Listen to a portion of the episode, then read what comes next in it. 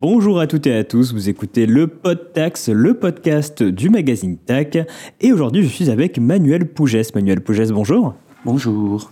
Alors Manuel Pougès, tu es artiste et tu as commencé une exposition le 14 octobre au Labroom à Bordeaux. Précisément, l'exposition s'appelle Géométrie naturelle. C'est une rétrospective sur des œuvres que tu as pu faire ces dernières années.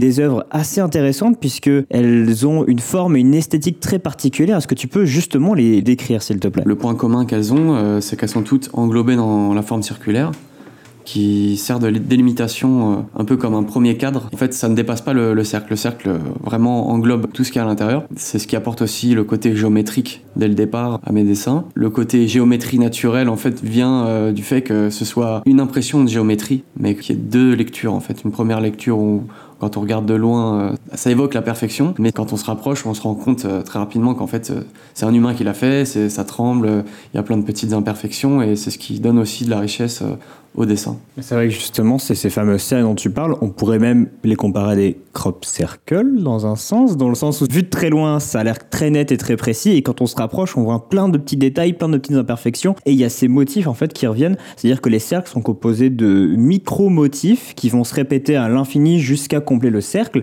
C'est des tout petits motifs qui sont du coup dessinés à la main, c'est un travail assez minutieux, et justement, ces motifs, comment est-ce que tu les inventes, comment est-ce que tu les crées? Je m'inspire beaucoup de tout ce qui est microscopique. J'aime beaucoup euh, toutes les photos qu'on peut trouver chinées un peu sur le net, euh, de tout et n'importe quoi en fait. À partir du moment où tu zoomes euh, au-delà de ce que l'œil peut voir, tu vois la richesse de tout ce qui t'entoure en fait. Ça, ça fait partie de ce qui m'inspire parce que la possibilité, elle est infinie quoi. Tu peux même carrément inventer des choses par rapport à ce que tu as déjà vu. Du coup, je pars un peu là-dessus et je fais des recherches, je fais des petits croquis, j'imagine ce qu'il y a autour de moi, on va dire.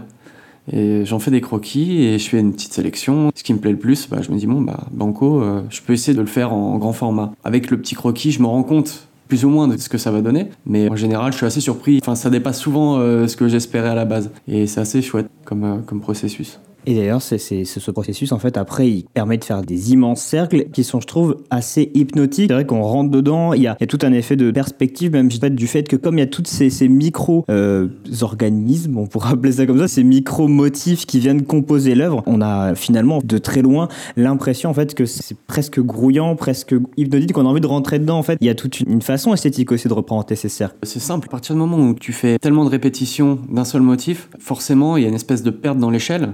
Regardes le tableau, tu sais pas où ça commence, où ça finit. Enfin bon, c'est délimité par le cercle, mais quand tu regardes vraiment les motifs, ça donne un petit peu le tournis, quoi. Il y a un côté optique dedans, c'est sûr. Après, ça dépend des tableaux. Il y en a certains où ça marche plus que d'autres, et il y en a certains où ça bouge carrément. Même si tu regardes un petit peu en, avançant et en reculant, t'as l'impression, euh, comme les illusions d'optique, que ça, que ça bouge un peu, que ça tremble. Il y a un peu une évocation de mouvement aussi.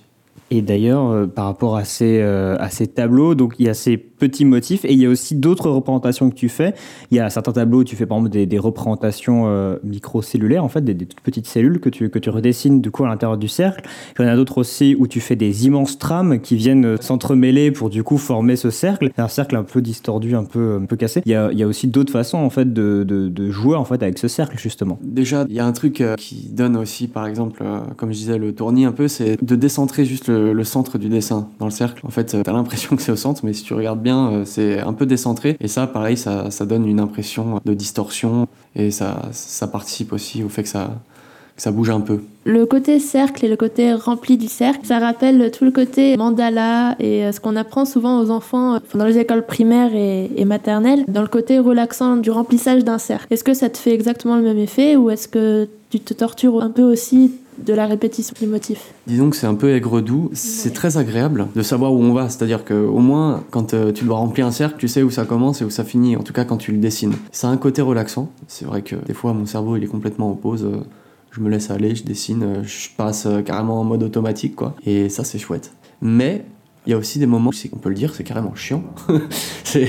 mais à ce moment-là, en général, euh, j'arrête. Je me pose euh, ou alors je, sors ou je fais quelque chose, quoi. Pour justement me vider la tête d'une autre manière.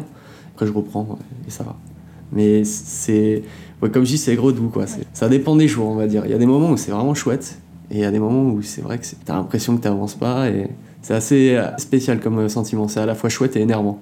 La satisfaction du cercle rempli, j'imagine qu'elle est, importante. Ah bah ouais, c'est le meilleur moment en fait. C'est ce qui me fait tenir. En fait, je me dis à chaque fois euh, quand je commence un tableau, je me dis putain, mais quand, quand ce sera fini, ce sera chouette quoi, ça va bien rendre. Euh, et quand tu arrives à la fin, euh, tu te dis ah mais ouais, ça marche bien quoi. Et ça c'est assez gratifiant. Du coup, ça fait partie aussi de, de la motivation que tu peux avoir à faire ça quoi. Par rapport justement à la création de ces cercles, il me semblait que tu avais évoqué le fait que euh, des fois tu entrais dans une sorte d'automatisme, un peu comme, euh, un peu comme l'écriture automatique des surréalistes. Je sais pas si tu vois du coup justement le fait de finalement euh, répéter inlassablement ce, ce petit motif. Il y, a, il y a aussi toute une transe qui vient se mettre dedans. Tu écoutes de la musique par exemple aussi pour te mettre dans le mood de, de créer ces, ces ah motifs? Ouais, ouais, ouais, carrément. Ça c'est sûr, je fais ça avec de la musique tout le temps. Je peux pas faire ça avec du silence. Hein. Je suis pas en mode moine franciscain.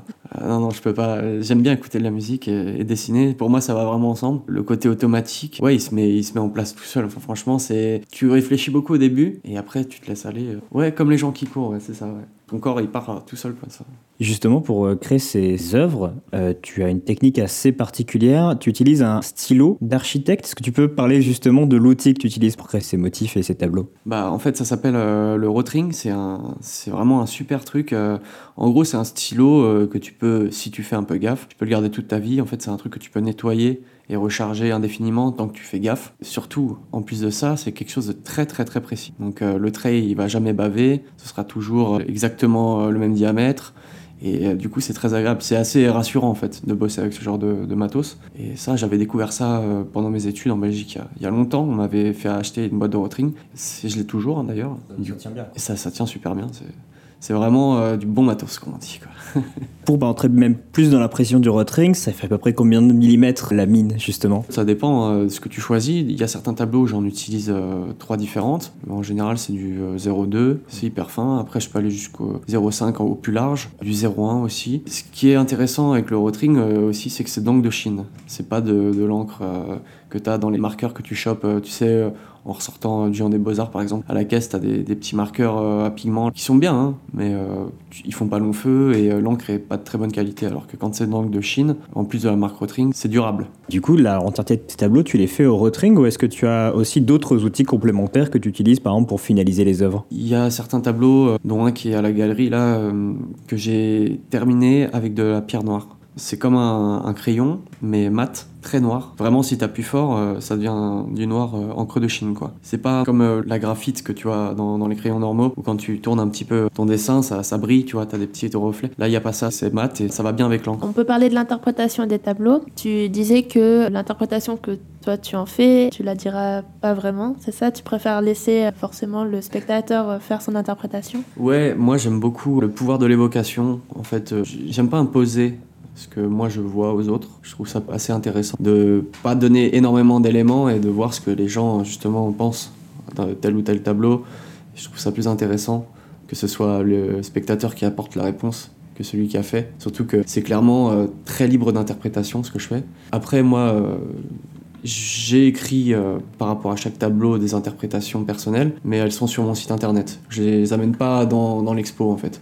C'est voilà, si, ça intéresse euh, les gens, il y a mon site internet, donc euh, www.manuel-pouges.com et euh, il y a une explication personnelle de chacune de mes œuvres sur mon site. Mais ça reste quelque chose d'assez personnel.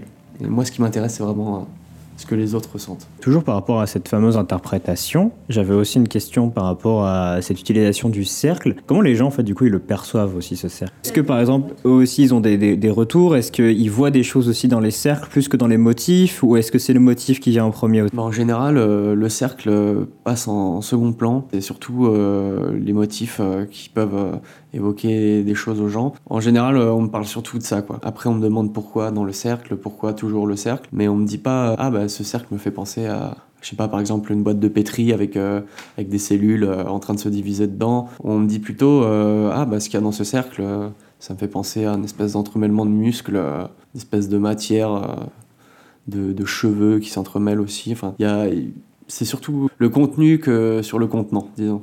On va évoquer aussi tout ce qu'il y a à côté de cette exposition, puisque en plus d'exposer tes œuvres, tu as aussi d'autres propositions artistiques, notamment un fanzine qui s'appelle Récit Pissé, qui est drôle. Est-ce que tu peux le présenter? D'où est venue l'idée justement de créer ce fanzine? Alors l'idée, elle est venue euh, d'un ami à moi, Laurent Target, il s'appelle, et il écrit beaucoup. Et c'est, il a toujours aimé ça, écrire, et il aime beaucoup la BD aussi. Il a des influences assez gottlibiennes, disons. Mhm. Donc il aime beaucoup le côté satirique, burlesque. Un peu fluide glacial aussi. Voilà, glacial, harakiri, qui, qui déménage un peu, quoi. Ça lui aurait plu, en tout cas, ce qu'il m'avait dit à la base, que quelqu'un dessine ses idées. Du coup, on est parti sur, sur ce projet il y a plus d'un an. Là, on a commencé à faire ça. On l'a sorti il y a un an à Disparate. On avait fait un, un petit événement. Il y avait d'ailleurs Adèle qui nous a aidé à faire la mise en page parce que nous, euh, c'est la micro-édition. C'est vraiment plus un, un, kiff entre potes. Et les retours sont chouettes. On a fait ça. C'est euh, gros, c'est un espèce de pot pourri de plein d'idées euh, un petit peu euh, farfelues, disons. Il y a un article à un moment qui parle des chiens, ouais. disons des chiens de merde, on peut le dire.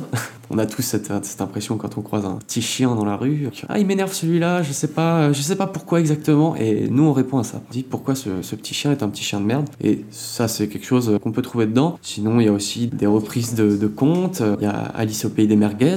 Tout le monde connaît ce, ce petit classique. On l'a revisité, disons. Et c'est que des petites choses comme ça. Et là, on est en train de faire le deuxième. Donc, on est, on est en train de finir bientôt. Bientôt, ça sortira. Et il y en a plus beaucoup. C'est les derniers qui nous restent, mais on en a à la galerie. C'est chouette. Ça plaît aux gens. Justement, sur le rôle, toi, tu t'occupes du dessin. Est-ce que tu fais un peu d'écriture aussi dedans? Parce qu'il y a une écriture qui est assez mordante, qui est assez euh, humoristique.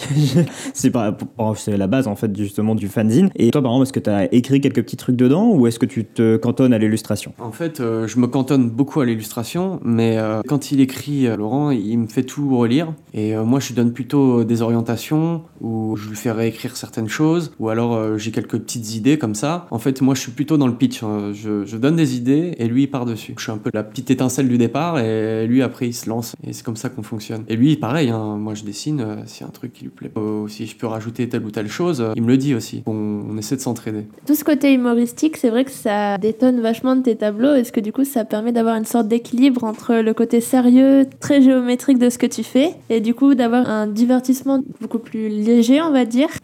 Bah oui, oui, non, mais clairement, euh, clairement, c'est un kiff euh, de pouvoir justement faire quelque chose de radicalement différent et euh, qui est beaucoup plus libre. Clairement, on, on se sent libre quand on fait ça, c'est chouette et ça fait du bien.